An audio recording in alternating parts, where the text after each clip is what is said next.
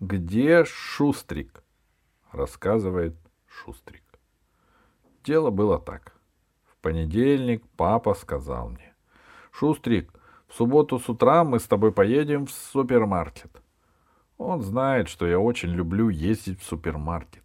В среду я спросил его, купит ли он мне в субботу попкорн и чупа-чупс и жевательных змеек. Ну, конечно, Шустрик, — сказал папа. Мы набьем покупками две больших тележки. Положим туда все, что ты захочешь.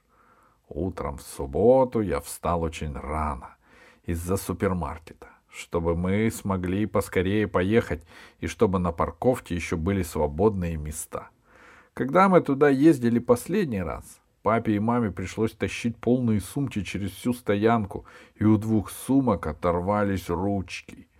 Папа ругался, что все эти вещи нам, само собой, просто вообще не нужны. А мама ругалась, что папа не должен ругаться, ведь именно он и пихал в тележку все как сумасшедший. И что она, само собой, просто вообще ненавидит супермаркеты. Аня и Карли ушли в школу, а я уже был полностью готов, хотя обычно люблю в субботу поспать подольше, потому что мне не надо идти в школу. В моей школе в субботу не учатся. Я сказал маме, что можно ехать, но мама захотела принять душ, а на ванне была грязь. Она осталась после того, как там мылся папа. Мама стала ждать, пока папа очистит ванну. Продолжалось это очень долго. Потом папа пошел на кухню. Начал вынимать из посудомойки чистую посуду и порезал себе пальцы потому что в посудомойке были осколки стекла. Вот от бокалов для вина, которые нельзя в нее ставить. Мама часто говорила об этом папе, но он с трудом запоминает такие вещи. Потом мама с папой начали ссориться, потому что мама еще раз вымыла руками всю посуду, которую папа вынул из посудомойки, и объяснила, что на них могли остаться крохотные осколки стекла. Если они попадут в желудок, то будет язва. Папа не поверил и сказал, что у него язва будет от споров и ссор. Я подумал, что пока папа и мама ссорятся, я успею доделать рисунок, который нам задали в школе. Но у меня все время ломался красный карандаш, и я никак не мог его наточить. Тогда я пошел в комнату Карли. У нее много цветных карандашей в большой жестянке. Она стояла на самом верху на полке, а рядом с ней открытая бутылка с тушью. Только мне эту бутылку не было видно. Чтобы достать жестянку с карандашами, пришлось подпрыгивать. Я задел бутылку с тушью, и она опрокинулась. Зеленая тушь вытекла и стала капать вниз. На книги, на тетрадки и на всякий хлам. Тогда я по-быстрому вышел из комнаты. Моя сестра, само собой, вообще строго-настрого запретила мне заходить к ней в комнату, когда ее нет дома. Я надеялся, Карли поверит, будто тушь упала сама, и, само собой, она вообще-то сама виновата, потому что бутылку с тушью обязательно нужно закрывать. Я пошел на кухню. Хотел сказать папе, что мне нужно купить в супермаркете еще новые цветные карандаши. А папа вдруг заявил, что вовсе и не обещал поехать со мной в супермаркет. Он, видите ли, абсолютно ничего об этом не помнит. Да ему и не хочется туда ехать. У нас, само собой, вообще-то и так есть все, что нужно, но мы просто свихнулись на потреблении. А мама сказала, чтобы я оставил их в покое и шел в свою комнату. И чтобы не надоедал, а доделывал рисунок. «Нужно держать свои обещания», — сказал я им, а они даже не слушали. Ну уж такой подлости я им не прощу. По понедельникам в школе все другие дети всегда рассказывают, что они делали в субботу и воскресенье вместе с родителями, как занимались самыми распрекрасными вещами. А я только и могу сказать, что папы не было дома. Мама вязала, и мне было скучно. Для меня ни у кого никогда нет времени. Все так и норовят спихнуть меня друг другу. Никто не хочет за мной присматривать. Никто, кроме бабушки. Она радуется, когда я приезжаю к ней. Или она ко мне. Поэтому я бы очень хотел, чтобы бабушка жила с нами. Но она говорит, это невозможно. Потому что папа совершенно точно не захочет. И еще потому что ей нравится жить в собственной квартире и спать в собственной кровати. А приезжать к нам в середине дня и вечером снова ехать домой, с этим бабушка не справится. Для нее это слишком долгий путь. В ту субботу, когда папа и мама были такие супергадкие, у меня лопнуло терпение. Я решил переехать к бабушке. Навсегда. Ничего, что до школы далеко, я справлюсь. Но я решил дать маме и папе еще один шанс. Если кто-нибудь из них придет ко мне в комнату, прежде чем я уложу свои вещи, то я останусь. Я достал из шкафа рюкзак, положил туда свои любимые комиксы и плюшевого медвежонка, и еще плеер. Я собрал портфель и свободные места в нем заполнил деталями от Лего. А мама и папа так и не пришли и не сказали. Прости нас, пожалуйста, теперь мы все-таки едем в супермаркет. Я закинул рюкзак за спину, через плечо повесил гитару, взял портфель в одну руку, а радиоуправляемую машину в другую. В карман джинсов я сунул несколько жвачек. Потом вышел в прихожую и немного постоял там. Но ссора на кухне не прекращалась. Я вышел из дома и с громким стуком захлопнул за собой дверь. Пока шел до перекрестка, три раза оглянулся. Не идет ли за мной мама или папа? Но никого не было, кроме фрау Майзенгайер и ее собаки Мопси. Фрау Майзенгайер засмеялась, увидев меня, и спросила, далеко ли я собрался. Я сказал, что далеко. Она снова засмеялась и потянула Мопси к уличному фонарю, потому что он писает только около фонарей. Потом я еще встретил фрау Примел и хотел спросить ее, на каких трамваях надо ехать к бабушке и где нужно пересаживаться. Я ведь этого не знал. К бабушке я всегда ездил с мамой или папой на машине. Но фрау Примел сказала мне только «Привет, Шустрик!» и пошла дальше. Потому я спросил совершенно незнакомую женщину на углу улицы, и она объяснила мне дорогу. Прямо напротив гимназии, сказала она, мне нужно сесть на трамвай. Проехать четыре остановки, а потом выйти и пересесть на метро. Эта женщина, правда, еще поинтересовалась, куда это я собрался ехать один, да еще совсем моим добром в придачу. Но я быстро пошел дальше, а ей все это было не так уж важно чтобы меня догонять. Только я вышел на большую улицу, напротив кондитерской кто-то вдруг закричал «Шустрик! Шустрик! Шустрик!» И ко мне через улицу перебежала Карли. «Что ты здесь делаешь?» — спросила она. «И зачем ты столько всего тащишь?» Я сказал ей. «Потому что я переезжаю. Навсегда. Я переезжаю к бабушке. Тут Карли схватила меня за лямку рюкзака и потащила через улицу к кондитерской. Там стояли Вудс и Рози. Карли рассказала им, что я совсем спятил и хочу уйти из дома. Рози глупо захихикала. А Вудс сказал, «Давайте все спокойно обсудим». Мы вошли в кондитерскую. Карли ничего не хотела для меня заказывать. Из экономии. Тогда Вудс и занял у нее денег, чтобы угостить меня и купил мне колу и тост. Вуци супер здоровский, просто вообще. Он сказал, что я имею полное право переехать к бабушке, и что Карли это совершенно не касается. А Карли сказала, что ее это все-таки немножко касается, потому что мама и папа рассердятся за нее, если узнают, что она встретила меня на улице и не привела домой. И эта дуреха Рози конечно, поддерживала свою подружку. Карли к тому же выставила меня полным идиотом.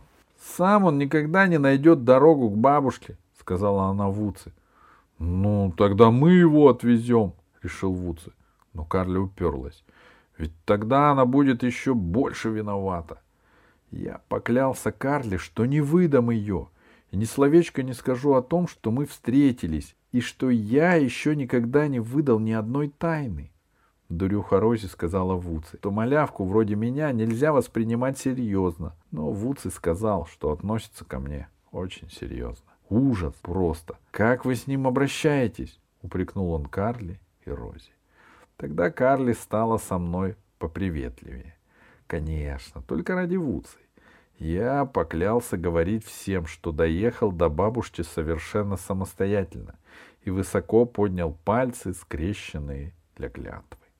Потом Вуцы, Рози и Карли доехали со мной на трамвае до метро и проследили, чтобы я спустился вниз по правильному эскалатору.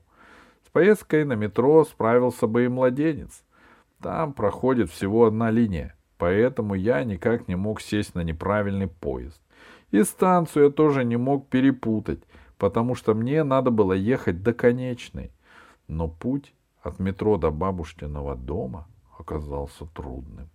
Я ошибся в направлении и вдруг очутился перед зоопарком, но оттуда увидел колокольню церкви, рядом с которой живет бабушка, и просто пошел, ориентируясь на нее. Зигзагами, потому что между мной и колокольней были большие дома. Когда я, наконец, добрался до дома бабушки, у меня стала побаливать левая нога. Она немного больше, чем правая. А ботинки, которые я надел, мне купили еще в прошлом году. Правый пока что подходит, но впритык, а левый уже жмет. Но маме некогда купить мне новые ботинки. Она все время это откладывает с недели на неделю. Наверное, я получу их только, когда глупая мамина компаньонка вернется из Америки, потому что нет таких обувных магазинов, которые закрылись бы позже, чем вязальные.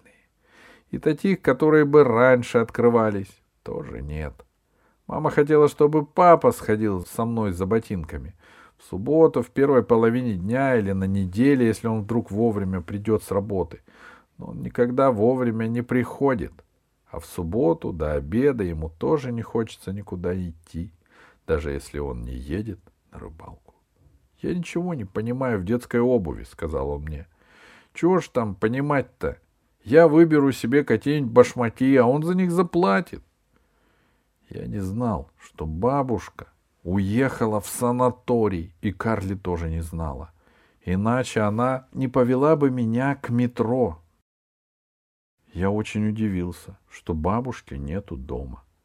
Ведь был уже полдень, и магазины закрылись на обед. Она, наверное, пошла погулять, — подумал я. Спросить, где бабушка, я ни у кого не мог. Звонил во все двери, но никто не открыл. Я сел на подоконник на лестничной площадке и стал ждать. Целую вечность прождал. Окно на лестнице было открыто. Я выглянул из него и увидел, что вся стена дома строительных лесах. Наверное, ее собираются заново штукатурить. И еще я увидел, что у бабушки на кухне окно тоже открыто.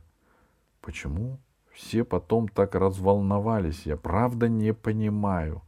Даже младенец смог бы пройти по лесам от лестничного окна до кухонного. И я не боюсь высоты. Только Мишка чуть не упал. Но у него же нет костей, которые могли бы сломаться. Я уютно устроился в гостиной, распаковал вещи, включил радио и принес печенье. Потом я услышал, как кто-то открывает входную дверь и подумал, наконец-то пришла бабушка. Но это оказались мама, папа и Карли. Я сказал маме и папе, что теперь буду жить здесь, потому что бабушка всегда держит свои обещания, и потому что ей не с кем ссориться — я не сказал ни слова про то, что Карли довела меня до метро. Тут мама объяснила мне, что бабушка уехала и пообещала, торжественно клянусь, что с этого дня мы с папой больше никогда не будем ссориться. И папа добавил, и с этого дня будем держать все наши обещания. Торжественно клянусь. Их клятвам я не поверил, но мне стало ясно, что если бабушка уехала в санаторий, то мне все-таки придется вернуться домой. Только сперва я не подал вида, что мне все ясно, и сказал, что останусь у бабушки и буду жить один. Тогда папа велел мне отдать ключ от бабушкиной квартиры, чтобы я еще раз не сбежал из дома и не поехал сюда. — У меня нет ключа, — сказал я. — Не пролез же ты внутрь через замочную скважину, — сказал папа. — Нет, через окно, — ответил я. Я прошел по строительным лесам целых три раза, пока все не перенес.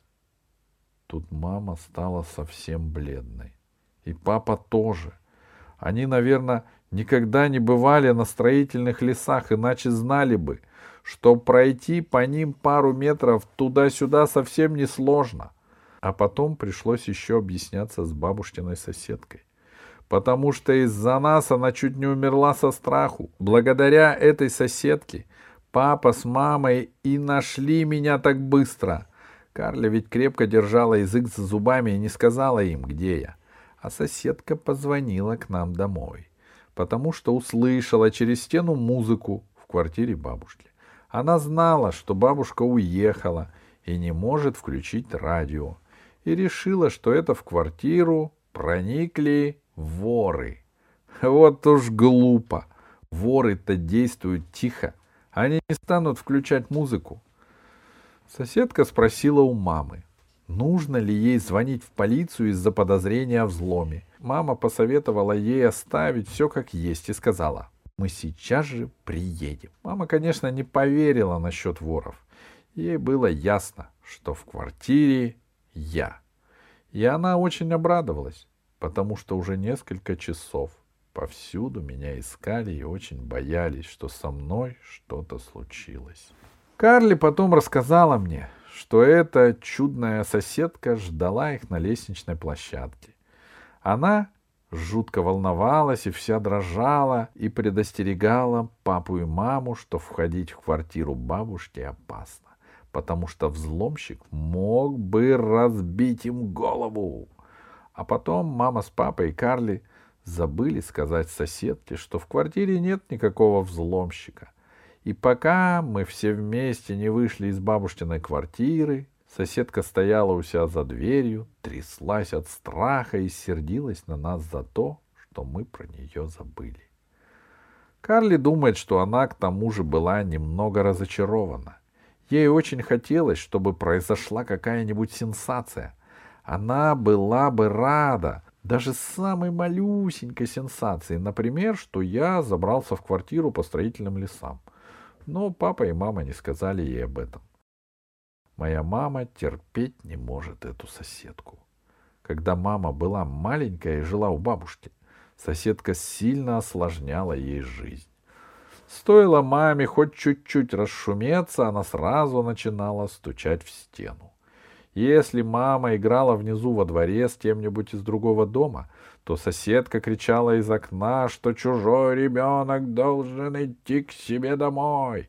А когда мама первый раз поцеловалась со своим другом у входа в подъезд, соседка это увидела, помчалась к бабушке и все ей рассказала. А потом еще и разозлилась, что бабушка не отхлестала маму по щекам. Само собой, мама просто вообще терпеть не может эту женщину. Папа страшно обрадовался, что получил меня назад и сказал, «А теперь будем праздновать как следует». И мне разрешили выбрать, как мы будем праздновать. И я сразу придумал. Я уже давно-давно мечтал устроить такой праздник на берегу маленького озера. Туда, правда, довольно долго ехать, но я как раз и хотел, чтобы праздник продолжался до поздней ночи, и чтобы был костер, на котором можно жарить сосиски и картофель. В темноте костер выглядит гораздо красивее, а когда небо черное, можно увидеть звездопад. Сначала папа не соглашался. Он, мол, не может праздновать допоздна. В семь часов вечера у него назначена встреча — а звездный дождь все равно бывает только раз в десять лет. Но мама убедила папу отложить свою встречу. Папа позвонил прямо из телефонной будки на углу около бабушкиного дома и отменил ее. Мы поехали домой и забрали Ани. А еще картошку и много замороженных сосисок и растопку для костра, и колу, и апельсиновый сок, и одеяло, и хлеб. Праздник получился замечательный. Пока было еще светло, я искал с папой красивые камушки. Мы набрали полный пакет. А не скучный человек, ничего не делал. Он только читал, сидя на корточках. Мог бы заняться этим и дома. Когда стемнело, мы развели костер с большими камнями вокруг, чтобы на лугу не случился пожар. Сосиски пожарились хорошо, а картошки нет. Они остались жесткими внутри, но я их все равно съел, и у меня заболел живот. Карли с мамой пели у костра на два голоса. Даже Ани потихоньку подпевал, потому что при свете костра не очень-то почитаешь. Я ждал, когда же начнут падать звезды. Неправда ведь, что они падают только раз в десять лет. По телевизору один дядька рассказывал, что на Землю непрерывно падают бесчисленные метеориты. Дяденька этот — директор какой-то обсерватории. И, конечно, знает про такие вещи лучше, чем папа. Жаль только, я скоро заснул и ничего не увидел. А остальные забыли про звезды. Только Аня видел, как они падали. Но мама сказала, что если Аня видел звездопад, то желание может загадать и любой из нас. Я пожелал, чтобы Карли поверила, что зеленая тушь упала сама. Из-за сквозняка или чего-нибудь в этом роде. Но это желание не исполнилось. «Только не отпирайся», — сказала она мне, когда мы уже были дома. «Если где-то обнаружится свинство, то всегда из-за тебя. Еще раз так сделаешь, я тебе шею сверну». Но она не по правде на меня сердилась. Может быть, это как-то связано со звездопадом. А потом Карли сказала что-то очень странное. Она сказала, я считаю, Шустрик, мы должны тебя всячески благодарить. «За что это?» — спросил я. «Твоя шоковая терапия подействовала», — сказала Карли. «Что такое шоковая терапия и когда и где ее делал, она не объяснила, потому что пришел в Уци. Когда он рядом, у Карли больше ни для кого нет времени. Я пошел к Ане и спросил про шоковую терапию. Он засмеялся. Твоя сестра на все смотрит через розовые очки, сказал он. И через них она почти все видит неправильно. А как же на самом деле? спросил я. Точности наоборот, сказал он. А теперь исчезни, я хочу читать. Я вырвал у Ани из рук его дурацкую книжку и сказал, Отдам, когда ты ответишь по-нормальному. Ты всегда говоришь так, что я не понимаю. Объясни сейчас же, или я твою книжку разорву. Я влез с книгой на письменный стол и поднял ее повыше, держа за несколько страниц, как будто хотел их вырвать. Я, само собой, вообще не хотел бы их вырывать, но Аня решил, что я на это способен, и испугался за книгу. Правда, он все равно не успел бы меня опередить. У него только мозги быстрые, а руки-ноги медленные. Аня вздохнул и сказал. «Ну ладно, слушай. Шок — это сильный испуг или страх. И ты его нагнал на маму с папой, когда сбежал из дому. А потом они нашли тебя. Сильный страх прошел, и они очень обрадовались. И поскольку они очень обрадовались, они помирились и устроили праздник с костерком и все было очень гармонично. Карли теперь воображает, что эта гармония будет продолжаться, и этим мы обязаны тебе. Понял?